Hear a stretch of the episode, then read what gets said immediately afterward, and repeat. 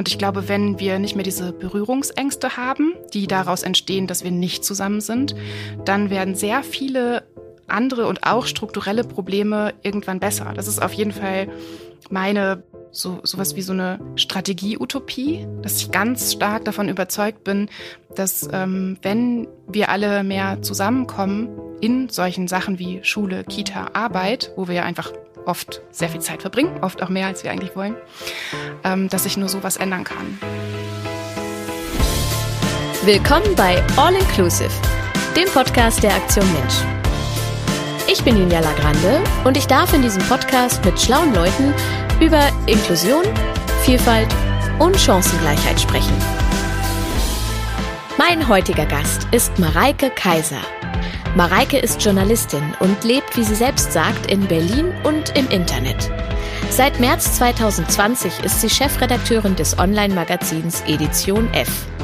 Mareike schreibt vor allem über Inklusion, Vereinbarkeit und Chancengleichheit und ist damit die perfekte Gesprächspartnerin für diesen Podcast. Für ihren Blog Kaiserinnenreich bekam Mareike mehrere Auszeichnungen. 2016 erschien ihr erstes Buch Alles inklusive, in dem sie vom Alltag mit ihrer ersten Tochter erzählte, die im Alter von vier Jahren verstorben ist. Jetzt bin ich schon gespannt auf nächstes Jahr, denn dann erscheint ihr neues Buch, Das Unwohlsein der modernen Mutter. Ihr ahnt schon, worüber ich mit ihr sprechen wollte.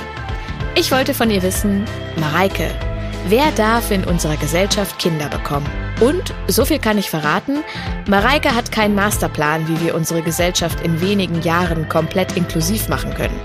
Aber sie hat viele gute Ideen und kluge Gedanken.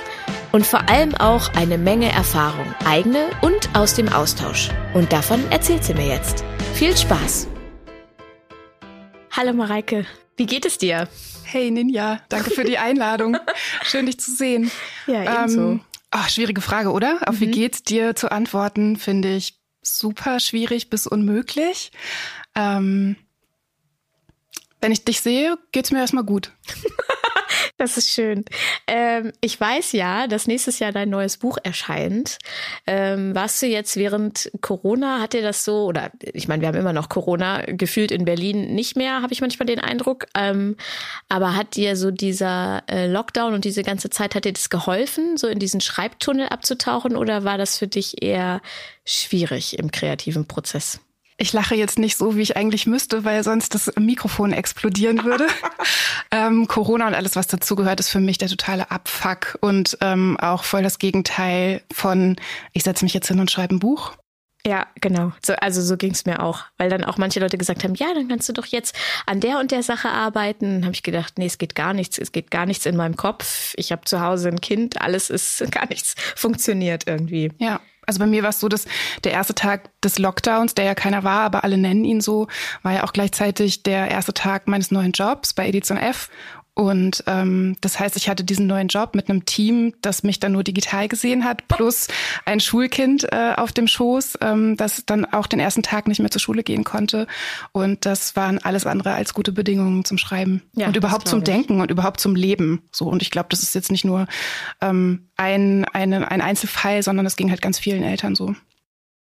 Okay, ich habe dich schon vorgewarnt. Ich spiele immer so ein kleines Spielchen und ähm, du sollst die Sätze ergänzen, die ich dir jetzt sage. Mhm. Social Media macht mit mir. Das, was ich Social Media mit mir machen lasse. Zum Frühstück esse ich am liebsten. Nichts. Tatsächlich? Ja. Ja? Ja. Also ich laufe gerne einfach so aus dem Haus, geduscht und ähm, esse dann irgendwann, wenn ich irgendwo ankomme, was. Ähm, aber auch nichts Spezielles. Nee, ich esse morgens sehr lange, also sehr gerne, sehr lange nichts. Gibt es so eine andere Mahlzeit, die du gerne zelebrierst? Weil bei mir ist es das Frühstück, das ich immer so ganz. Ja, auch das zelebriere ich sonst auch schon. Ich glaube, es ist so voll der Unterschied zwischen Tagen, an denen ich sowas wie regelmäßige Lohnarbeit mache und ähm, Wochenendtagen oder so freien Tagen. Also ich finde es schon super auszuschlafen und ganz ausführlich zu frühstücken und dann gern auch den ganzen Tag und bis abends. So. Ähm, aber so in so einem normalen Alltagstrott, nee, frühstücke ich nicht. Und es kommt dann auch erst, also so ein, so ein Appetit kommt bei mir auch erst ganz spät. Und wenn ich dann was, also ich habe einfach, ich habe voll Durst auf Wasser, ich trinke voll gerne Wasser. Ähm, aber Essen, nee, hat morgens nicht so eine Priorität. Okay. Das ist der, für mich der allerschlimmste Satz, aber ich stelle ihn trotzdem. Inklusion bedeutet für mich. Mm, also ich habe so eine so eine Definition für Inklusion mir irgendwann mal ausgedacht, weil ich einfach schon sehr viele Jahre über dieses Thema nachdenke und auch über diesen Begriff und auch immer wieder in Situationen war, in denen ich den anderen Leuten erklären wollte oder musste. Und ähm, Inklusion bedeutet für mich ein gutes Leben für alle. Das ist eine schöne Definition. Ich finde es immer so, ähm, deswegen habe ich gesagt, das ist für mich der schlimmste Satz eigentlich, weil es so weittragend eigentlich ist. Es kann Aber, so ein Korsett werden. Ne? Genau. Ja, genau. ja, so eine Definition und dann ist die irgendwie so allgemeingültig. Genau. Und ähm, ja, genau, das sehe ich nicht so, aber ich glaube, dass es voll wichtig ist, tatsächlich auch diesen Begriff zu benutzen und den mit Leben zu füllen. Und ähm, ob das jetzt ein Satz ist oder ob das Bilder sind, äh, von mir aus auch auf ähm, Instagram oder wo auch immer in den Social Media, ähm, die du ja schon erwähnt hast, ähm, ist, glaube ich, egal. Aber es ist voll wichtig, diesen Begriff ähm, zu nutzen. Das ist für mich so ein bisschen ähnlich wie beim Feminismus, wo es ja auch immer mal wieder so Situationen gibt, wo Leute sagen, äh, ich will aber nicht dieses Wort, weil das ist doof aus den und den Gründen. Ich glaube, es ist eben total wichtig, die Begriffe, die es schon gibt, mit Leben zu füllen und die dann auch zu nutzen. Das letzte Live-Konzert, das ich mir angeschaut habe, war. Mm. War es Bilderbuch oder Tokotronic? Ich glaube, es war Bilderbuch. Es ist nicht furchtbar, dass man sich schon gar nicht mehr richtig dran erinnern kann. Ich finde eher furchtbar, dass es zwei reine Männerbands waren. Ähm, aber beide Konzerte waren super gut und vor allem Bilderbuch war richtig, richtig gut. Und ich bin auch nicht so eine Konzertgängerin. Also für mich ist das äh, absolut das allerkleinste Problem, dass so Großveranstaltungen, dass okay. es die nicht mehr gibt. Ich äh, gehe ganz gerne auf Abstand, äh, vor allem mit großen Menschengruppen. Mm, also für mich ist das bei Konzerten auch immer so schwierig, wo stelle ich mich jetzt eigentlich hin? Ich habe voll Bock auf die Musik, aber eben nicht auf Teil von so einer Masse zu sein. Ähm, und bei Bilderbuch war ich Teil dieser Masse und irgendwie auch so voll drin, habe die ganze Zeit getanzt. Das war total gut. Und das war so gut, dass es für mich jetzt die nächsten fünf Jahre reichen würde, einfach als gute Erinnerung. Okay. Ich vermisse das total. Ähm, aber ich habe letztens so ein äh, Bild gesehen, wo Leute ein Meme draus gebastelt haben. Äh, das ist so die, vorne die Bühne und dann waren da eben diese Plätze, einzelne Tische, kleine Boxen, Leute immer zu zweit da drin. Und dann stand da eben, wenn das die Zukunft von Konzerten ist, dann äh, count me in. Und habe ich gedacht, ja, genau. Weil für mich ja auch immer, ne, äh, ich sehe immer gar nichts, was okay ist, daran bin ich gewöhnt, aber ähm, ich habe dann auch, bin dann auch eher gerne ein bisschen auf Abstand, weil ich ungern Popos und Ellenbogen im Gesicht habe. Ja, das verstehe ich voll. Deswegen finde ich das voll angenehm, in so einer schönen VIP-Box da so zu sitzen mhm. und zuzuhören. Wobei ich glaube, als Künstlerin oder Künstler ist es schon blöd, wenn, wenn die so weit weg sind und so wenig Leute. Ähm, ich bin dann manchmal auch sowas wie enttäuscht, weil ich Musik so sehr liebe. Und meistens machen ja Musikerinnen und Musiker sich so Gedanken, wenn sie so Songs aufnehmen und es ist so super produziert und es klingt irgendwie voll gut, wenn man es zum Beispiel mit Kopfhörern hört. Und auf einem Konzert, finde ich, ist die Musik nie so gut, wie wenn du es halt so für dich alleine hörst oder auch mit, mit mir, glaube ich, macht Musik mehr was, wenn ich es alleine für mich höre. Als, also ich brauche halt nicht so dieses ähm, Erlebnis mit anderen zusammen, das teilen zu müssen. Und dann denke ich eher so, ah, warum hat die Person jetzt nicht den richtigen Ton getroffen oder warum ist das Schlagzeug zu laut oder so.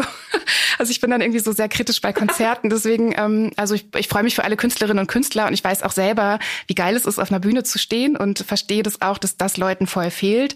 Ähm, und das wünsche ich mir auch für alle Künstler KünstlerInnen, dass das bald wieder möglich ist. Aber ja, Konzerte könnt ihr gerne ohne mich machen. Für Familien wünsche ich mir, dass sie ein möglichst selbstbestimmtes Leben führen können. Und ähm, das gilt für alle Familienmitglieder. Als Kind wollte ich in der Zukunft unbedingt Journalistin werden. Auch geschafft. ne? Ich habe ja. letztens auch in diesem Freundschaftsbuch, äh, da habe ich auch mit Tan drüber gesprochen, ähm, äh, geguckt, was ich eigentlich reingeschrieben habe, was ich später gerne werden wollte. Und da stand wirklich Moderatorin. Mhm. Dann habe ich gedacht, ja, okay, check. Cool. Diskriminierungsfreie Sprache ist. Super wichtig, weil Sprache Realität bildet und ähm, ein Teil ist von einer besseren Welt. Am meisten stresst mich. Ich mich selbst. Das kenne ich. Mein Sehnsuchtsort heißt. Woanders. Ach, schön. Es gibt bei ähm, Tiger und Bär von Janosch, wenn die unterwegs sind, dann will der Esel immer in die Ferne, glaube ich. Mhm. Und da kommt er halt nie an, weil die Ferne ist ja immer nicht da, wo mhm. man gerade ist. Das erinnert mich daran. Ähm, wir steigen mal ein bisschen ins Thema ein. Ach, das war's schon. Das war's Jetzt hatte schon. ich so eine riesen Angst davor. Siehst du, Jetzt hat's voll vorbei. Spaß gemacht. Also vielleicht hast du am Ende auch noch mal so zwei Vervollständigungssätze für mich. Gucken wir mal. ähm, ich habe vor, schon länger her, vor längerer Zeit eine Doku gesehen über ein Paar. Beide ähm, haben Trisomie 21, waren verliebt, äh, wollten zusammenziehen und ähm, eben auch eine Familie gründen. Und äh, so einige von den Verwandten, die alle keine Behinderung hatten, äh, waren so ein bisschen dagegen, dass die jetzt so ein, ich sag mal in Häkchen normales Leben führen und eine Familie gründen wollen, weil sie vor allem die, vor diesem Aspekt, dass die beiden Kinder kriegen, anscheinend große Angst hatten oder Zweifel daran hatten, dass die das schaffen oder wie auch immer. Also da äh, wurde viel drüber diskutiert in dieser, äh, in dieser Doku, auch ohne dass das Paar an sich dabei war, sondern dann immer über die. Ne? Und deswegen ist so ein bisschen die, die Grundfrage heute für mich äh, mit dir zusammen, wer darf eigentlich Kinder bekommen in unserer Gesellschaft? Also Und wer bestimmt das, ne? Genau. Wer, wer bestimmt, wer wie Kinder, wer wie ja wie, weiß ich, aber wer Kinder bekommen darf. Was meinst du, was für Ängste stecken da vielleicht auch bei den, bei den Eltern und Verwandten von diesem Paar? Ich glaube, ich würde als erstes gar nicht unbedingt gerne auf die Ängste eingehen Ja. wollen, weil das ist halt eher so ja dieses gesellschaftliche Narrativ und ähm, glaube ich so genau die die Überschrift unter der alles, was wir dann heute hoffentlich noch besprechen, auch steht, ähm, dass dass es eben aus dieser nicht behinderten Perspektive, die ich ja auch habe, ähm, besprochen wird und nicht aus der von den Menschen, die äh, mit einer Behinderung leben, in dem Fall ähm, die Menschen mit Trisomie 21. Mich erinnert das total an ein Interview, das ich geführt habe mit Nathalie Detreux, mh, genau zu dem Thema, beziehungsweise ging es da um den Prena-Test und das wurde ja im Bundestag debattiert und ähm, dazu habe ich sie befragt, weil sie da auch so aktivistisch tätig war und ähm, auch, ich glaube, eine Demo mitorganisiert hat, auf dieser Demo gesprochen hat und kurz vor dieser Demo habe ich sie getroffen. Nathalie Didreux ist Journalistin, Aktivistin und Expertin für das Down-Syndrom. Sie setzt sich mit einer Petition dafür ein, dass die Krankenkassen den Bluttest bei schwangeren Frauen nicht bezahlen. Nathalie hat selbst das Down-Syndrom und befürchtet, dass es bald keine Menschen mit Down-Syndrom mehr gibt, wenn der Test in der Schwangerschaft zur Normalität wird. Für ihr Engagement wurde sie sogar ausgezeichnet. Mehr von Nathalie findet ihr auf ihrem Instagram-Account. Und wir haben darüber geredet, also erstmal über ähm, ihr Leben mit, äh, mit dem Down-Syndrom und gleichzeitig auch, wie das so für ihre Eltern war, als sie zur Welt kam, aber eben auch und vor allem darüber, wie das jetzt für sie ist, weil sie auch in einer Partnerschaft lebt mit einem ähm, Mann und ähm, super gerne Mutter werden will. Und das war ein super schönes Gespräch. Mir hat es äh, total viel Spaß gemacht, mit ihr zu reden, auch das hinterher aufzuschreiben. Ich war so ganz happy damit. Ähm, und fand es dann super krass, weil ich es eigentlich gewohnt bin als feministische Autorin, dass ich ähm, schräge bis heftige bis beleidigende Kommentare bekomme auf Artikel, die ich veröffentliche. Mir war aber gar nicht bewusst, was für ein Trigger das ist, wenn da eine junge Frau mit Down-Syndrom sagt, sie möchte gerne Mutter werden. Und dann hat sie auch äh, coolerweise in diesem Gespräch auch gesagt, dass sie, wenn sie sich das ausruhen könnte, lieber ein Kind mit Down-Syndrom hätte. Weil das wäre Ich irgendwie normal. gelesen. Genau. so ja, sie. für sie ist es normal. Genau. Ja. Und das fand ich total verständlich und dabei auch super cute, wie sie eh ist. Und ähm, es war einfach, also es gab einfach heftigste Reaktionen, wie man so ein Interview führen kann, wie man diese Frau, äh, also wie die das sagen kann und wie krank in Anführungszeichen, das ist ja auch so ein gern benutzter, ähm, auch diskriminierender Begriff, äh, sie ist. Und also ich glaube, das war für mich so ein Moment, wo ich gedacht habe, okay, krass was ist hier eigentlich los? Obwohl das, wo ich mich vorher schon jahrelang damit auseinandergesetzt habe, nochmal so zu erfahren, wie sehr das alles auf den Kopf stellt in unserer heteronormativen Gesellschaft, wo irgendwie alle davon ausgehen, dass man ähm, weiß, nicht behindert, gesund, cis, hetero ist. Ähm, und dann sagt eben diese tolle junge Frau, ja, ich hätte gern ein Kind, das so ist wie ich. Und gleichzeitig stellt das natürlich auch ihr Leben total in Frage, wenn man, wenn man ihr sagt, nein, ein Kind, das so ähnlich ist wie du, das darfst du nicht haben. Ist halt super krass. Und darüber redet sie ja auch oft, dass, ähm, dass eben äh, rund um diesen Prena-Test einfach ihr Leben in Frage gestellt wird und eigentlich eher gesagt wird, nee, so ein Kind halt lieber nicht. Und es muss einfach, ja, super krass sein, wenn Leute, wenn du da halt das Gefühl hast, du solltest lieber nicht auf der Welt sein. Ja, so wie der Arzt, der in meiner Schwangerschaft zu mir gesagt hat, keine Angst, das wird nicht so wie sie. ähm, Ja, heftig. ich, also, ich kenne das so ein bisschen, nicht annähernd wahrscheinlich so krass wie Nathalie nach diesem Interview. Ähm, aber äh, ich bin ja auch vor dreieinhalb Jahren Mutter geworden und ich bin äh, ja kleinwüchsig und auch gehöre bei den Kleinwüchsigen, ich glaube, das muss man auch immer dazu sagen, eher zu den Großen noch. Ne? Ähm, also habe da auch noch mal andere Privilegien als vielleicht andere Kleinwüchsige. Und trotzdem war die häufigste Frage, die mir gestellt wurde von allen möglichen Leuten, Bekannten und Fremden, äh, ob das Kind gewollt war. Und immer so, also das habe ich mir, glaube ich, auch nicht eingebildet, immer so impliziert, naja, ähm, muss das denn sein und äh, geht das überhaupt und ähm, ist es, wird das Kind dann auch klein und so weiter, mhm. das dann immer so Folgefragen. Wie übergriffig auch, ja, oder? Genau. Weil es eigentlich beinhaltet es ja auch so ein bisschen so, äh, habt ihr extra Sex gehabt? Genau. Und es ist ja jetzt auch nicht so ein, so ein Thema, das man einfach so auf den Tisch legt, ne? Und sagt so, hallo, wir lernen uns heute neu kennen. Übrigens, äh, vor sechs Wochen habe ich mit meinem Freund gevögelt und jetzt bin ich schwanger und du fragst mich, ob das, ob wir das bewusst gemacht haben oder nicht. Also genau. Genau. Ja. Was soll das? Ja, ja. Mein Mann hat dann immer gesagt, ja, wir waren einfach total betrunken nach der einen Party und jetzt was sollen wir jetzt machen, ne? Ja. Aber ich habe dann immer gedacht, ich bin, ich war halt Mitte 30, als ich ähm, schwanger war. Ich war seit über zehn Jahren mit dem Mann zusammen, der der Vater des Kindes war. Und eigentlich wäre es ja, also ist es, glaube ich, ja für alle, es ist ja eher so ein gesellschaftlicher Druck da, für Frauen über 30 jetzt endlich mal Mutter zu werden. Wäre es ja eine totale logische Folgerung gewesen. Bei allen ja, aber bei dir nicht. Bei mir nicht, genau. Und ich frage mich halt total oft, woran, also woran liegt das? Warum reagiert die Gesellschaft, die nicht behinderte Gesellschaft, so? Angst. Angst vor Unbekanntem, glaube ich einfach. Also ich, ich weiß es ja nicht. Ich weiß nicht, was Menschen denken, wenn sie dir auf der Straße oder irgendwo ähm, begegnen. Aber ich glaube, ich weiß ganz gut, was nicht behinderte Menschen über behinderte Menschen denken. Und das ist ähm, ja auf der einen Seite immer so ein Wegschieben, damit mir das bitte nicht passiert. Ähm, und auf der anderen Seite dann so eine, so eine Angst vor Unbekanntem. Und ich glaube, das ist ja auch so eine, so eine psychologische Sache, die wir alle kennen, dass Dinge, die wir nicht kennen oder die wir uns einfach nur vorstellen, ja eigentlich immer schlimmer sind und die Angst immer größer ist als das eigentlich. Deswegen glaube ich, ist es auch super wichtig, deine Arbeit und ähm, die du machst, was, was du machst, was du auch von dir erzählst. Ähm, weil ich glaube, dass das diese, diese Angst, die total bescheuert und diskriminierend ist, so ein bisschen kleiner machen kann, weil man dann irgendwie sieht, ah ja, die macht ja auch die Sachen, die ich mache und scheint irgendwie ganz gut drauf zu sein dabei. So, ähm, ich glaube, es ist wirklich die Angst vor dem vor dem Unbekannten.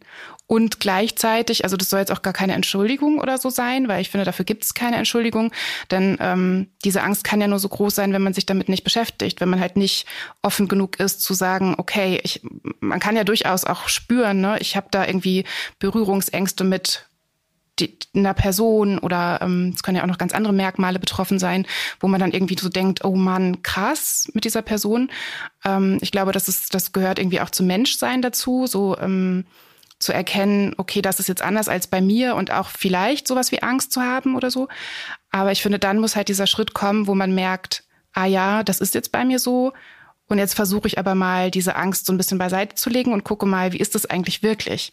Und damit meine ich jetzt nicht grenzüberschreitende Fragen, wie dir dann vielleicht manchmal gestellt werden, sondern es gibt ja auch ganz viele andere Möglichkeiten der Annäherung, zum Beispiel zuzuhören. Und ähm, du hast gerade gesagt, du glaubst, du kannst ganz gut einschätzen, was Nichtbehinderte über Behinderte denken. Was meinst du, was gibt es für Vorurteile gegenüber Eltern mit Behinderungen? Ich weiß, dass es die Befürchtung gibt, so, dass ähm, die das nicht hinkriegen.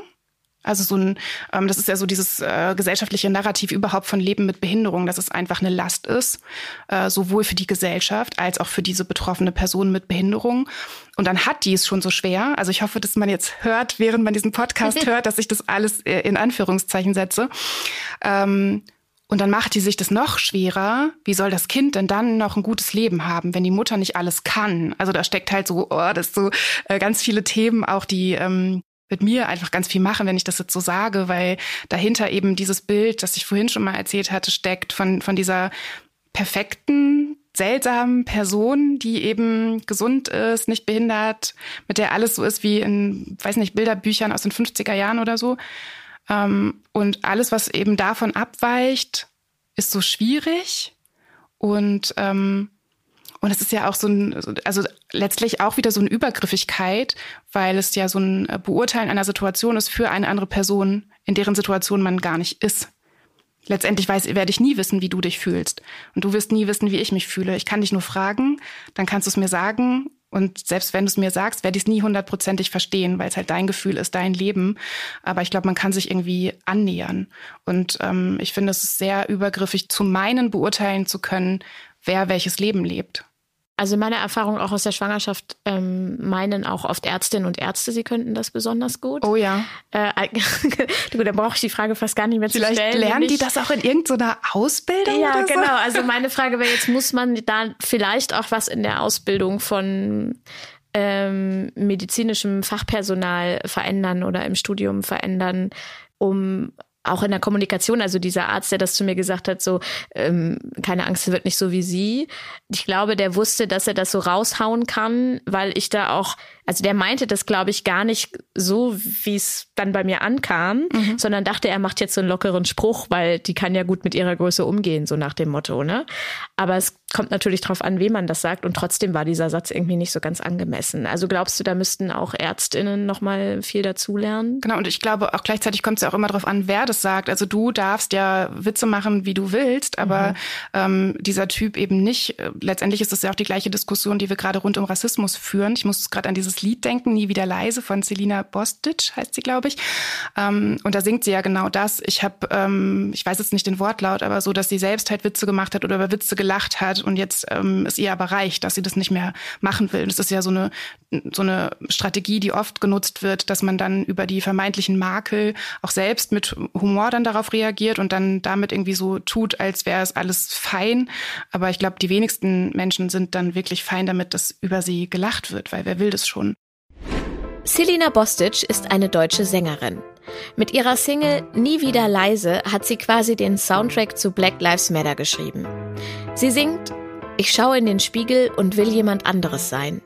Ich bin ein braves Kind, warum bin ich ganz allein? Ich bin doch so klein, warum falle ich trotzdem auf? Ich fühle mich so, so unwohl in meiner Haut. In dem Song teilt sie ihre Erfahrungen als schwarzes Mädchen und schwarze Frau in Deutschland. Und das sehr ehrlich und emotional. Und in Bezug auf ähm, Ärztinnen und Ärzte finde ich das super schwierig. Du hast mich gefragt, wo man da ansetzen würde oder ob das in so einer Ausbildung vorkommen müsste. Ja, auf jeden Fall. Ich glaube, dass aber dieses Problem in dem medizinischen Sektor nur ein Bereich ist ähm, von diesem großen strukturellen Problem. Und da ist es glaube ich, nochmal besonders schlimm für die Betroffenen, weil es da ja tatsächlich immer um Diagnosen geht, um vermeintliche Defizite, um Kranksein, um äh, behindert sein oder werden. Und ähm, wenn du die ganze Zeit nur so behandelt wirst mit diesem Fokus darauf, ist es irgendwie so voll das schwierige Machtverhältnis, finde ich. Und äh, letztlich ist man ja, wenn man sich von einer Ärztin oder einem Arzt behandeln lässt, auch in einem Machtverhältnis, weil man, man sitzt da und ist irgendwie darauf angewiesen, dass die uns helfen, supporten, wie auch immer, ähm, wenn die dich dann nur so defizitär angucken und ähm, ohne Empathie, ähm, das ist ja auch üblich, dann, dann wird es schwierig und dieses Machtverhältnis wird irgendwie so immer größer, geht immer weiter auseinander. Und ja, ich glaube, das müsste, also ich, ich habe jetzt keine Ärztinnenausbildung hinter mir. Ähm, das müsste ganz bestimmt Teil von so einer Ausbildung sein, von einem, von einem Studium. Mm, ich glaube aber auch, dass man so viel Theorie erklären kann, wie man will. Ich glaube, einige Dinge und gerade wenn es so um Fühlen geht und Empathie kommt für mich eher so aus dem Fühlen und nicht aus dem Kopf, ähm, dann muss man Dinge erlebt haben und gar nicht unbedingt selbst. Also man kann jetzt nicht sagen, okay, jede Ärztin und jeder Arzt darf fünf Jahre mit einer Behinderung leben. Wäre aber auch irgendwie ein ganz schönes Gedankenspiel. ähm, aber zumindest, weiß ich nicht, muss es dann vielleicht sowas wie Pflichtpraktika geben. Das könnte ich mir vorstellen, dass man, ähm, dass die ja einfach wirklich auch wissen, worum es da geht. Ich glaube, es ist auch ganz oft, oder das habe ich zum Beispiel oft erlebt, dass es so eine Strategie ist von ÄrztInnen, dass es ähm, so eine Strategie ist, um sich selbst zu schützen. Also die Empathie auszustellen und zu sagen, so, das ist jetzt meine Profession, hier bin ich die ähm, professionelle Frau, Mann, whatever. Ähm, und ich versuche gar nicht mitzufühlen, weil was würde denn mit mir passieren, wenn ich immer mitfühlen würde? Und ich glaube, sehr viel Gutes würde passieren, wenn Menschen immer mitfühlen würden. Und ich bin mir ganz sicher, dass es ähm, ganz viele ÄrztInnen gibt, die ganz empathisch und mit Mitgefühl arbeiten und dass man, dass Also dass es diese Abgrenzung gar nicht braucht. Also es gibt ja auch Möglichkeiten, ne? Die, es gibt ja dann auch so ähm, Coachings und ähm, keine Ahnung, wie nennt man das noch? Ähm, es gibt so ein, so ein Wort dafür, das, was Leute machen, die in diesen Kontexten arbeiten, um sich dann mit anderen auszutauschen, um da einfach selbst seelisch, psychisch gut durchzukommen.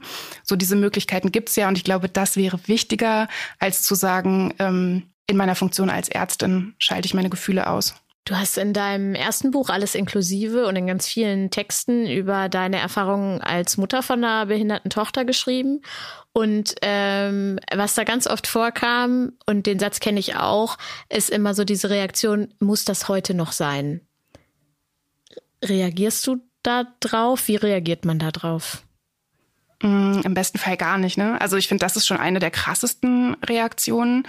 Ähm, Habe ich zum Glück nicht so oft erlebt. Ähm, aber ich glaube, in dem Fall, weiß ich nicht, stand mir einfach der Mund offen. Und äh, also ich finde, das ähm, muss auch jede und jeder für sich selbst ähm, entscheiden, wo diese Grenze ist, wo man dann auch nicht mehr reagiert, weil du kannst nicht auf alle diskriminierenden Aussagen reagieren. So, dann kümmerst du dich dein ganzes Leben lang nur darum. Und ähm, das ist, glaube ich, nicht förderlich für ein glückliches Leben. Ähm, aber ich, also es gibt da noch so ganz viele andere Sprüche, die Eltern behinderter Kinder und auch ich ständig gehört haben. Zum Beispiel, ich glaube, der aller, am allermeisten ähm, gehörte Satz ist, wusstet ihr das vorher? Und es geht auch so ein bisschen in die Richtung wie die von den Dingen, die du schon erzählt hast, ja. rund um deine Schwangerschaft. Also ähm, auf Twitter, es war gerade erst heute, ähm, da gibt's diesen Hashtag Ableism Tells Me.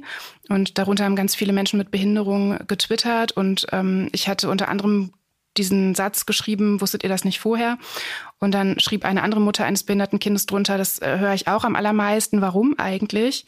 Und dann habe ich irgendwie kurz drüber nachgedacht und meine Antwort war dann, ich glaube, es ist eine Schuldfrage. Also ich glaube, es wird eben nach so einer Schuld gesucht, wer oder was ist jetzt schuld, auch wieder in Anführungszeichen daran, dass dieses Kind eine Behinderung hat.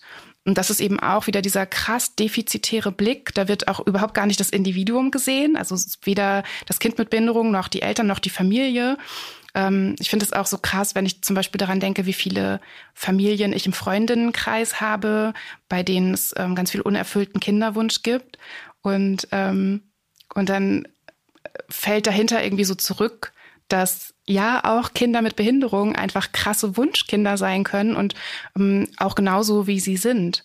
Ähm, da steckt ja vielleicht auch äh, so ein bisschen, also es gibt ja diese Statistik, ne, neun von zehn Kindern, wo es dann während der Schwangerschaft Hinweise auf das Down-Syndrom äh, oder andere äh, Behinderungen gibt. Ähm, da werden die Schwangerschaften abgebrochen und äh, ähm, ich finde es einfach eine total krasse Statistik. Und ich glaube, dass es im öffentlichen Diskurs ähm, oft zu kurz geht, weil das dann immer nur heißt, na ja, Eltern denken, sie könnten das nicht wuppen und die wollen eben kein Kind mit Behinderung ähm, haben. Aber ich glaube, da steckt dann auch bei den werdenden Eltern ganz viel Angst drin. Denn im Zweifel informieren die sich in was für eine Situation, die denn Kinder mit Behinderung äh, auf die Welt bringen. Und dann kriegt man wahrscheinlich auch Angst, wenn man sich anguckt, wie es so um die Rechte und die Situation von Menschen mit Behinderung äh, bestellt ist. Empfindest du das auch so, dass, dass da vielleicht ein bisschen zu kurz gedacht wird oft? Also ähm, ich finde, man muss da ganz differenziert drüber sprechen, weil auf der einen Seite ja so eine persönliche Entscheidung steht und auf der anderen Seite diese persönliche Entscheidung im, im Rahmen von so einem strukturellen Problem ist. Und du hattest jetzt eben gerade gesagt, das Wuppen. Und ich glaube, das Wuppen zu können, ist mh, mm, bei der Frage einfach so das entscheidende Element, weil wir ja nicht in einer Gesellschaft leben, die ähm, behindertenfreundlich ist, sondern wir leben in einer Gesellschaft, die behindertenfeindlich ist. Und natürlich ist es relevant für Eltern, sich zu überlegen, ob sie das Leben mit ihrem Kind wuppen können. Und wenn es ein Kind mit Behinderung ist und das für die Eltern bedeuten würde, in dieser Gesellschaft, dass sie nicht mehr Lohnarbeiten gehen könnten, ähm, überhaupt ein super eingeschränktes Leben führen, müssten eben vielleicht nicht mehr dieses selbstbestimmte Leben, was ich mir ganz am Anfang für alle Familien gewünscht habe, dann ähm, muss das in der heutigen Gesellschaft, in der wir leben, legitim sein. Gleichzeitig, und ich finde, das darf man eben nie abschneiden bei dieser Diskussion, darf es aber nicht dazu führen, dass wir nicht alle zusammen dafür kämpfen, dass sich das ändert. Also ich finde es einfach eine, eine krasse Ungerechtigkeit, dass die Gesellschaft so ist, wie sie ist. Und ähm, dadurch, dass wir diese Entscheidung legitimieren, sorgen wir natürlich dafür, dass sich das immer weiter fortsetzt. Also das ist so, so eine super schwierige Spirale, finde ich, aus der man schlecht rauskommt. Und ich finde es eben auch immer super problematisch, dann das irgendwie auf dem Rücken von Schwangeren austragen zu lassen, denn das passiert dann ja. Also Schwangere müssen sich dann überlegen, so mache ich das oder mache ich das nicht. Die meisten werden ja tatsächlich bewusst heutzutage schwanger und wünschen sich dieses Kind und ähm, würden es sich, und das würde ich jetzt so aus vielen Jahren Beschäftigung damit und auch aus eigenem Erleben und sehen, wie andere das erleben, ähm, wenn Menschen sich Kinder wünschen oder wenn Leute schwanger sind, dann ähm, wünschen die sich außer sie haben andere Gründe dafür, ähm, meistens das Kind ohne Wenn und Aber. Und ähm, diese anderen Sachen kommen dann eher so von, von außen dazu, glaube ich, dieses Wuppen. Und na klar, also was, was, die, was dieses Problem von oder auch diese Möglichkeit von einer Angst, die entstehen kann, kann ich das Wuppen, ähm, was das auch noch beinhaltet, sind natürlich fehlende Bilder. Das habe ich zum Beispiel immer wieder erlebt, dass sich immer noch also damals super viel und jetzt immer noch, immer wieder Menschen bei mir melden, ähm, vor allem Mütter behinderter Kinder sich bei mir melden und sagen, du bist die einzige Person, die ich irgendwie kenne, also dann nur online so, aber von der ich irgendwie weiß, dass sie ein ähm, Kind mit Behinderung hat und trotzdem noch XYZ macht und ähm, arbeitet und keine Ahnung, Spaß am Leben hat. Und ähm, das finde ich halt super schwierig. Gleichzeitig ist es aber auch wirklich das Bild. Also viele Mütter von behinderten Kindern ziehen sich ja tatsächlich zurück, müssen sich zurückziehen, müssen ihre Kinder pflegen, müssen zu Hause bleiben. Mütter von Kindern mit Behinderung sind oft alleinerziehend. Ähm, Väter verabschieden sich äh, überproportional häufig. Und ähm, natürlich ist das in Köpfen von Schwangeren, wenn jemand sagt, hier, das Kind hat das Down-Syndrom. Jetzt nur als Beispiel. Und ähm, bei diesem Beispiel finde ich auch nochmal relevant, darüber nachzudenken, dass das Down-Syndrom ja eigentlich meistens eine Behinderung ist, ähm, die jetzt nicht bedeutet, dass so ein Kind ähm, mehrere Jahre im Krankenhaus leben muss oder ähm, viele schlimme Operationen haben muss oder so. Es ist ja eine Behinderung, mit der die meisten Menschen ziemlich gut leben können und auch die Familien. Und trotzdem stimmen die Zahlen, die du gesagt hast. Du hast äh, ein Essay geschrieben, das heißt Neben wir dieses Kind, es wurde auch ausgezeichnet. Und ähm, da hast du geschrieben, dass vorgeburtliche Tests, wie der Prena-Test, über den wir schon gesprochen haben, äh, suggerieren würden, dass es ein Recht auf ein nicht behindertes Kind gäbe. Ähm, was ist so problematisch an dieser Suggestion? Mm, dass sie einfach nicht wahr sein kann. Also die meisten Behinderungen werden ja im Laufe des Lebens erworben. Und ähm, es gibt eben meiner Meinung nach kein Recht auf ein Kind ohne Behinderung und auch überhaupt kein Recht auf ein Leben ohne Behinderung. Und ich finde auch problematisch daran, das als das Best-Case-Szenario zu sehen. Das ist einfach aus dem, was ich erlebt habe und aus dem, was ich äh, jeden Tag sehe und immer noch erlebe und hoffentlich noch sehr weiter erleben werde. Ähm, das stimmt einfach nicht. Also ähm, ob ein Leben lebenswert ist, das bestimmt nicht die Behinderung. Du kritisierst auch den Leistungsgedanken der Krankenkassen. Ne? Also wer nicht auf Hilfe angewiesen ist, der oder die kostet kein Geld. Ähm, wie anstrengend ist es für Eltern von behinderten Kindern, sich mit der Krankenkasse auseinanderzusetzen? Wo du gerade diesen Hashtag von heute angesprochen hast, ähm, Ableism Tells Me, dass du da auch geschrieben hast, ein Regal voll mit Korrespondenz mit der Krankenkasse. Es ist so anstrengend wie fünf Vollzeitjobs gleichzeitig und einer davon ist auf dem Bau, einer davon ist unter Tage, einer davon ist, äh, keine Ahnung, irgendwo als Sekretärin mit einem äh, frauenfeindlichen Chef und so weiter. Also das Bild ähm, hast du, hast du, glaube ich. Ähm, es ist einfach super krass. Es ist so krass, dass ich im Nachhinein denke, wie habe ich das eigentlich gewuppt so? Also das kennen, glaube ich, auch viele, die zuhören, ähm, jetzt ganz unabhängig von Behinderung, dass wenn du krasse Phasen in deinem Leben hast, wo wirklich krasse Sachen passieren, dass man hinterher denkt, so wie, wie bin ich da eigentlich heil rausgekommen? Und es ist einfach die, ja, also die krasseste strukturelle Diskriminierung, die ich persönlich erleben musste ähm, bisher.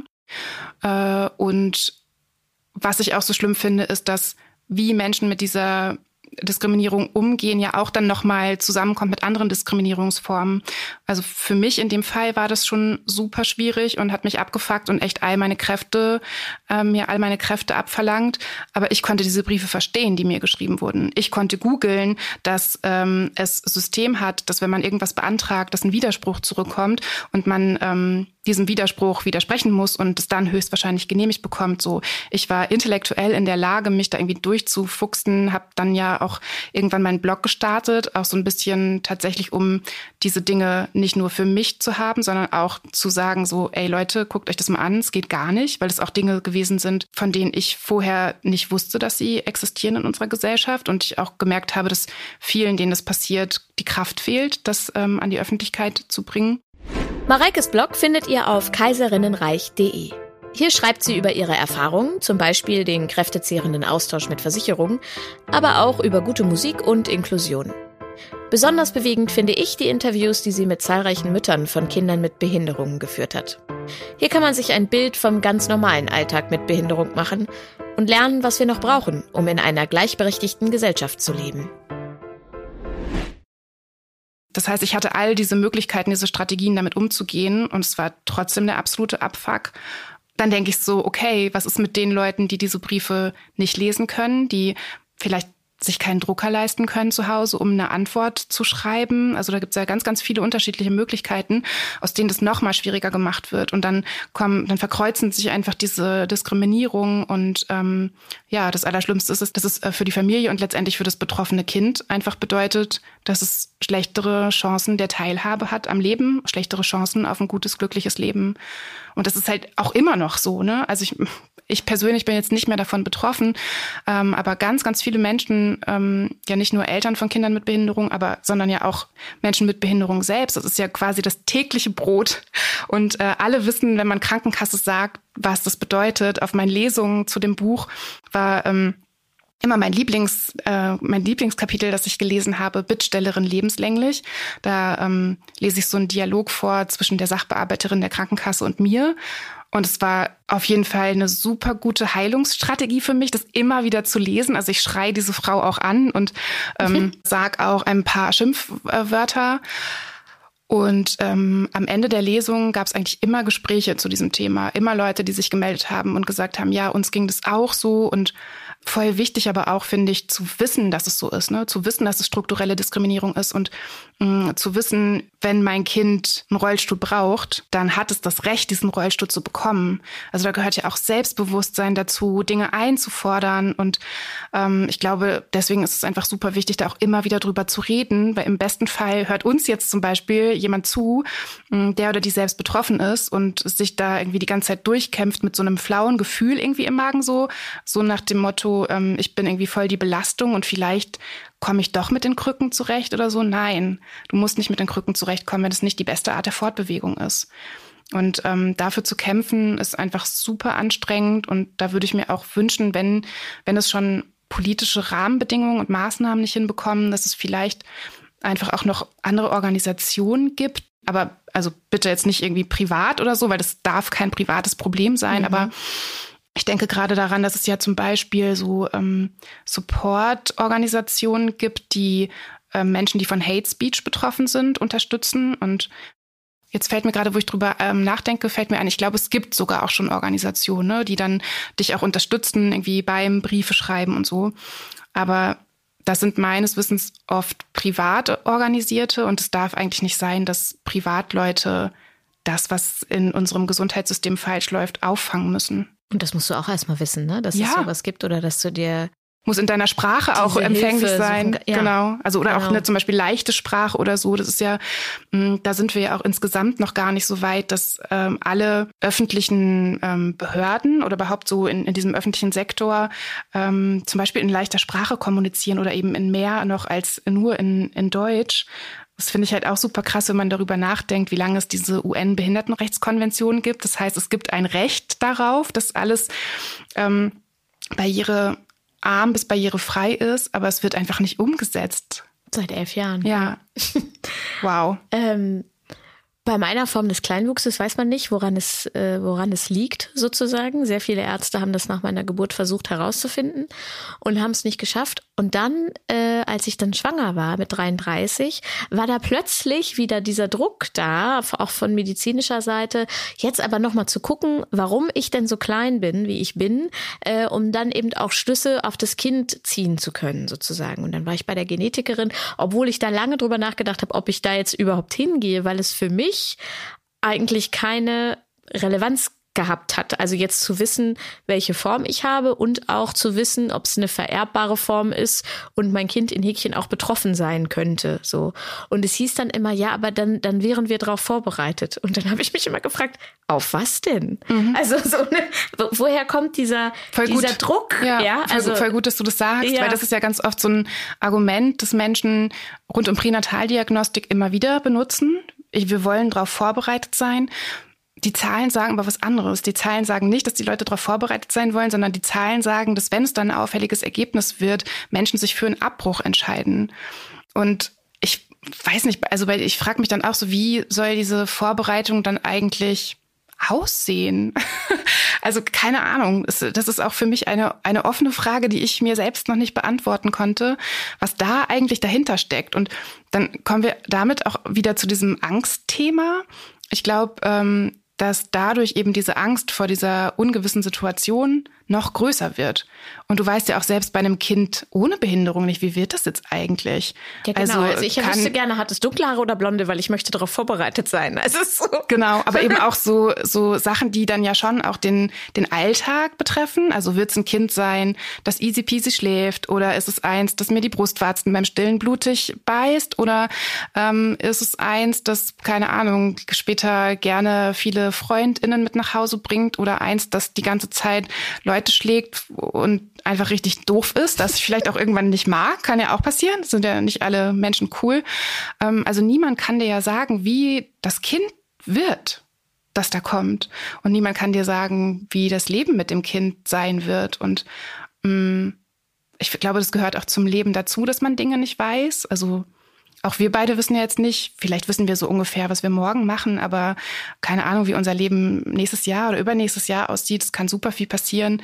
Es kann unseren Kindern was passieren, was wir nicht hoffen, aber es kann einfach so, es gehört zum Leben dazu, dass ähm, wir das nicht planen können. Und ähm, vor allem rund um Schwangerschaft wird eben so getan, als könnte man das Leben planen. Und wenn man sich darauf verlässt, ich glaube, dann das führt nicht dazu, dass ähm, das Leben glücklicher wird. Im Gegenteil. Das finde ich total wichtig, weil ich dann nämlich äh, also dann hieß es ja, der wird halt äh, nicht so, also der wird nicht kleinwüchsig, also wird sich irgendwie einpendeln. Und dann war dieser Punkt quasi so abgehakt und ich hatte eine easy peasy Schwangerschaft und dann aber eine sehr traumatisierende Geburt mit Sauerstoffmangel beim Kind und zwei Wochen Intensivstation und so. Und ich lag dann im Krankenhaus und dachte dann noch so, ja, von wegen darauf vorbereitet. Das mhm. wusste jetzt vorher keiner oder mhm. was. Und dann ja. war ich richtig aggro, ja. äh, weil das, weil das ja genau das ist, was du sagst. Man kann sich nie auf alles vorbereiten. Und das hättest du auch doch eher nicht wissen wollen, oder? Natürlich nicht. Nee, genau. Das, genau, das finde ich auch ganz wichtig. Vielleicht, also vieles von dem, was noch passiert, will man ja vielleicht auch gar nicht wissen, weil man ja sonst total ähm, sorgebehaftet durch die Gegend äh, rennen würde. Mhm. Ähm, wie kann eine Gesellschaft oder wie kann ich beispielsweise solidarischer gegenüber Eltern mit Behinderung sein oder Eltern mit behinderten Kindern? Also was ich mir mal gewünscht hätte und was ich mir auch immer noch wünsche, ist ähm, dass Menschen Verantwortung übernehmen für ihre Privilegien und einfach so zu gucken, und ich glaube, das kann jede Person machen, auch alle, die jetzt zuhören, hallo ihr da, ähm, einfach mal so zu gucken, äh, was unterscheidet mich eigentlich so von meiner Alltagsgestaltung ähm, von anderen Leuten und ähm, was, was wird mir vielleicht leichter gemacht als anderen. Und dann ähm, zu gucken, wie man das so ein bisschen auflösen kann. Und so im Kontext Familie, also ich habe mir gewünscht, dass Eltern von Kindern ohne Behinderung ihre Kinder explizit auf inklusive Schulen schicken, zum Beispiel. Ähm, denn wenn du ein Kind mit Behinderung hast, guckst du relativ schnell, wo kann das dann zur Schule gehen. Ähm, ganz viele Schulen sind ja auch so von den ähm, also architektonisch überhaupt gar nicht darauf ausgerichtet, zum Beispiel auf ähm, Leute, die mit Rollstühlen mobil sind. Aber da gibt es ja auch noch sehr, sehr viele andere Herausforderungen, zum Beispiel Schulbegleitung und so. Und ähm, da guckst du halt mit einem behinderten Kind auf jeden Fall so, wo geht das bei mir? Und wenn du ein Kind ohne Behinderung hast, nicht. Dann guckst du vielleicht, wo ist der Schulweg am kürzesten, was ein super wichtiges Argument ist für eine Schule, meiner Meinung nach. Ähm, Aber da finde ich, das ist keine große Belastung oder so für andere Familien, aber einfach zu gucken, hey, wo ist eine Kita, wo auch Kinder mit Behinderungen genommen werden und dann da einfach das Kind vielleicht hinschicken. Mm, das erinnert mich auch so an so ein, ich glaube, das Zitat von Raoul Krauthausen. Kam mir auch gerade in den Kopf. Genau, ja. der gesagt hat, irgendwie, ich weiß auch nicht mehr im Wortlaut, ne, aber so, dass äh, auch Menschen ohne Behinderung das Recht darauf haben, mit Menschen mit Behinderung zusammenzuleben. Und das würde ich voll unterschreiben. Ähm, und ich glaube, da kann man als nicht behinderter Mensch in allen Lebenslagen eigentlich was dafür tun. Ne? Sowohl wenn du irgendwo arbeitest, dass du, weiß nicht, deine Chefs, Chefin nervst, ähm, zu sagen, so wie ist denn das hier eigentlich mit einer Quote für Menschen mit Behinderung oder so. Und ähm, das mit den Kitas und Schulen oder dass man auch guckt, welche Freizeitangebote gibt es eigentlich für Kinder mit Behinderung. Sehr wenig.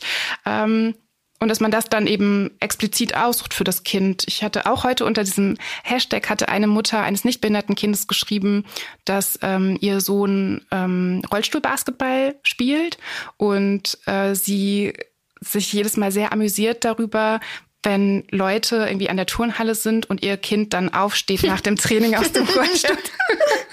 Ich konnte mir das sehr gut vorstellen, diese Blicke. Und äh, die haben eben einfach eine gemischte Gruppe gesucht aus Kindern mit und ohne Behinderung. Und ich glaube, das kann man echt total gut machen. Und ähm, dadurch werden solche, dadurch sorgt man natürlich auch dann dafür, dass solche Angebote, dass es die einfach öfter gibt, weil die Nachfrage höher ist. Ich liebe Rollstuhlbasketball und war schon mehrmals in Hannover bei einem Spiel dabei. Das ist für mich eine Sportart, in der behinderte und nicht behinderte Sportlerinnen super miteinander, auf Augenhöhe und mit allen Geschlechtern spielen können. Es ist schnell, kraftvoll und spannend. Um die unterschiedlichen körperlichen Voraussetzungen auszugleichen, gibt es ein Klassifizierungssystem, in das alle Spielerinnen eingeteilt werden. Je nachdem, wie bewegungsfähig man ist, bekommt man Punkte von 1 bis 4,5. Auf dem Spielfeld in Deutschland darf eine Mannschaft aus fünf Spielerinnen 14 Punkte nicht überschreiten.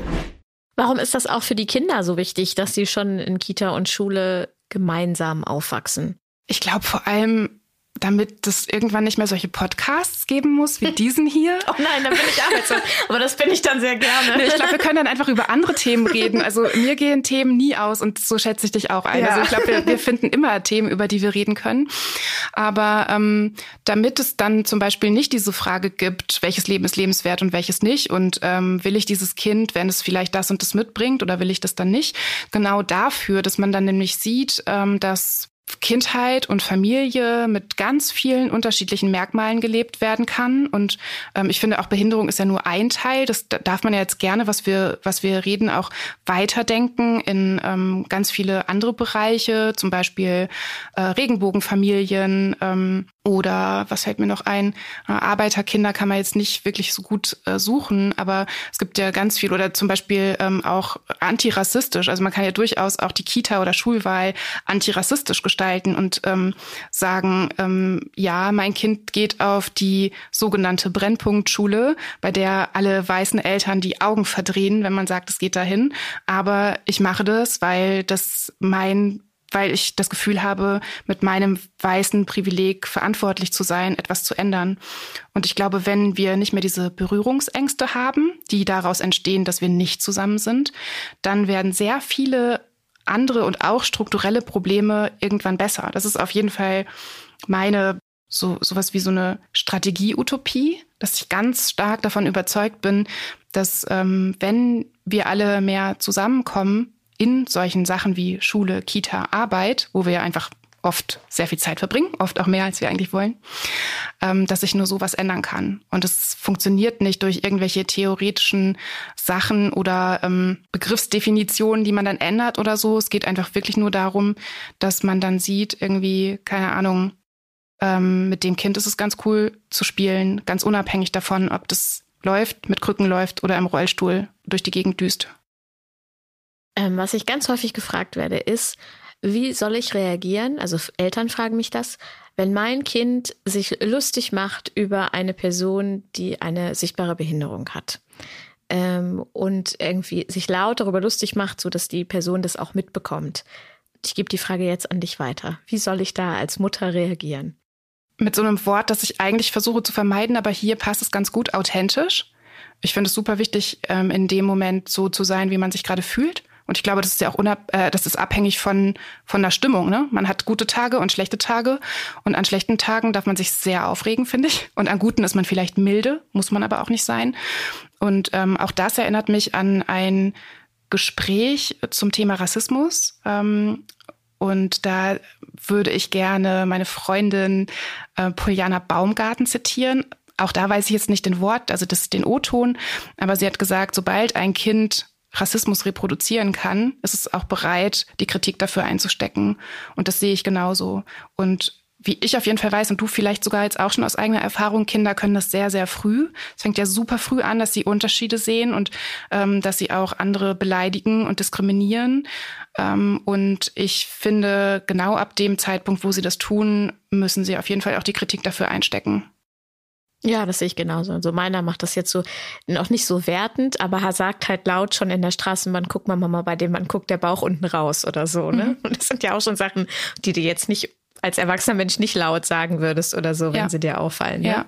Was genau. ich dann so in diesen Momenten versuche, ist, auch so ein bisschen sowas wie Empathie zu, zu entwickeln oder erwecken oder so, dass ich dann so in dem Fall vielleicht sowas sagen würde, weiß nicht, man, bei dem eigenen Kind weiß man ja eher auch sowas so Schwach, Schwachpunkte, auch Schwäche in Anführungszeichen, weil ich finde, dieses Wort sollte man eh auch nochmal neu definieren, aber was so Themen sind, ähm, bei denen das Kind auch selbst Unsicherheiten hat und dann ähm, kann man ja, glaube ich, auch wirklich schon sehr früh sagen, wie wäre das denn jetzt für dich, wenn jemand dich auf die, dieses unsichere Thema ansprechen würde? Das willst du doch auch nicht. Und ähm, ich hätte die Hoffnung, dass das ein bisschen wirken kann. Mhm. Mm, was kann die Politik noch tun? Ganz viel. Aber was wäre dir so mit am wichtigsten, äh, was sich politisch verändern müsste, um die Situation von äh, Eltern mit behinderten Kindern zu verbessern? Die Menschen, die Politik machen, müssen andere werden. Also das ist eben auch so wieder diese Spirale, wo ich mich seit Jahren frage, wie man die aufbrechen kann. Und wahrscheinlich kann man sie nur innerhalb dieser Spirale an allen Punkten aufbrechen. Mm, ich glaube, Politik ist so, weil bestimmte Personen sie machen. Und das sind alte, weiße, nicht behinderte Akademikermänner. Ähm, und wenn sich das ändert, ändert sich auch die Politik, da glaube ich fest dran. Das heißt, man müsste so schnell wie möglich dafür sorgen, dass mehr Menschen mit Behinderungen in die Politik kommen, aber auch insgesamt diversere, eine vielfältigere ähm, Repräsentation innerhalb der politischen Ämter. Gerne mit Quoten, weil das wird uns nicht geschenkt. Das funktioniert einfach anders nicht. Und dann bin ich mir ganz sicher, dass die Politik sich ändern würde. Und dann sind es ganz, ganz viele einzelne kleine Schritte, würde ich sagen. Wenn ich jetzt da den Masterplan hätte, dann ähm, würde ich ihn dir sagen, habe ich nicht, aber ich glaube, es Dann ist würde ich dich wählen. Ja, sehr gut. Ja, aber Politik, mm, nee, möchte ich nicht machen. Mm, aber ich glaube, dass es einfach wirklich wichtig ist, bei allen Bereichen, in denen es politische Entscheidungen braucht, Menschen, die von diesem Bereich betroffen sind, zu hören. Und nicht nur zu hören, sondern auch einfach entscheiden zu lassen. Ist ja bei Eltern genauso. Und natürlich kann eine Familienpolitik nur einigermaßen gerecht sein, wenn nicht nur nicht behinderte Eltern mit am Verhandlungstisch sitzen, sondern auch Eltern mit Behinderung.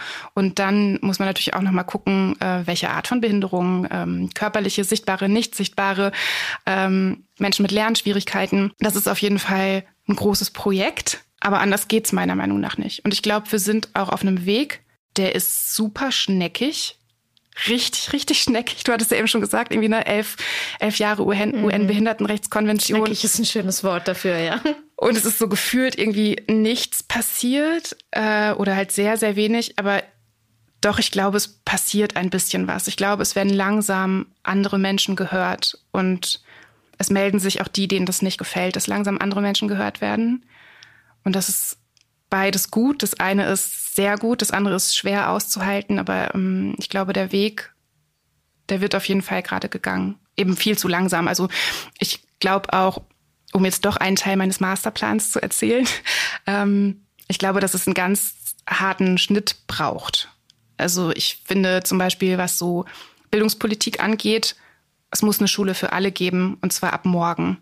Ähm, ich finde, dass es irgendwie dieses Gymnasium immer noch gibt und dass irgendwie so der dieser vorgezeichnete Bildungsverlauf ist, irgendwie Grundschule, Gymnasium, ähm, ein Jahr irgendwo hin, was die reichen Eltern bezahlen und dann ein schnelles Studium, bla bla bla.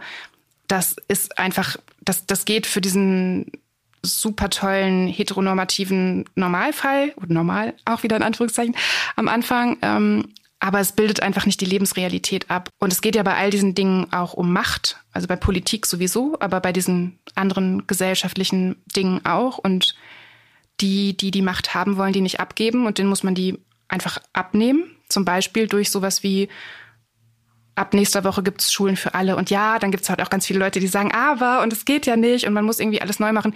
Ja, man muss ziemlich viel neu machen, aber es nützt auch nichts, elf Jahre einfach nur darüber zu reden. Es muss halt gemacht werden. Jetzt habe ich eine ganz große Fla äh, Frage zum Schluss. Wie sieht deine Utopie einer Gesellschaft aus?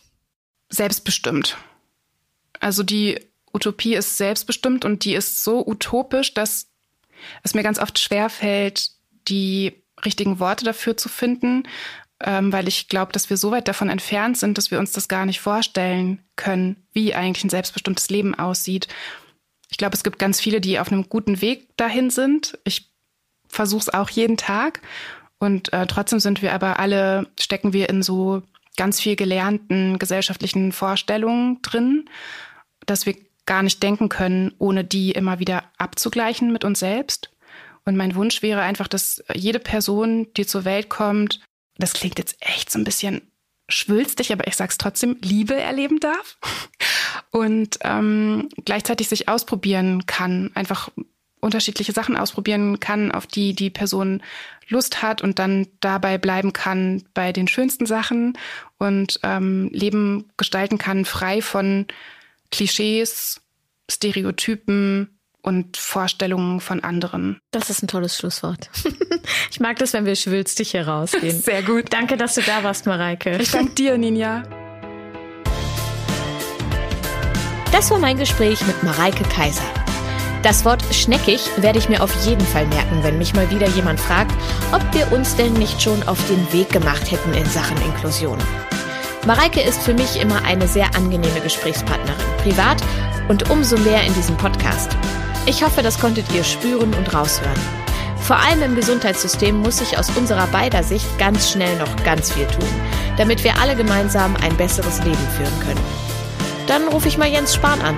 Bis zum nächsten Mal. Tschüss.